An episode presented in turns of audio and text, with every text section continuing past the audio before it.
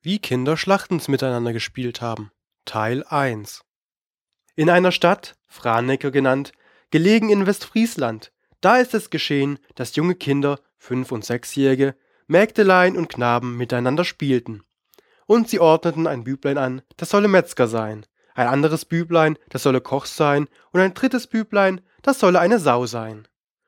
Ein Mägdelein ordneten sie, solle Köchin sein, wieder ein anderes, das solle Unterköchin sein, und die Unterköchin solle in einem Geschirrlein das Blut von der Sau empfahren, dass man Würste könne machen.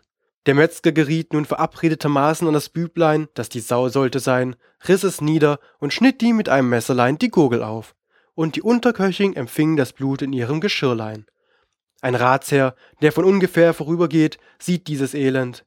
Er nimmt von Stund an den Metzger mit sich und führt ihn in des obersten Haus, welcher sogleich den ganzen Rat versammeln ließ. Sie saßen all über diesen Handel und wussten nicht, wie sie mit ihm tun sollten, denn sie sahen wohl, dass es kindlicherweise geschehen war. Einer unter ihnen, ein alter, weiser Mann, gab den Rat, der oberste Richter soll einen schönen roten Apfel in eine Hand nehmen, in die andere einen rheinischen Golden, solle das Kind zu sich rufen und beide Hände gleich gegen dasselbe ausstrecken. Nehme es den Apfel, so soll es ledig erkannt werden. Nehme es aber den Gulden, so solle man es töten. Dem wird gefolgt, das Kind aber greift den Apfel lachend, wird also aller Strafe ledig erkannt.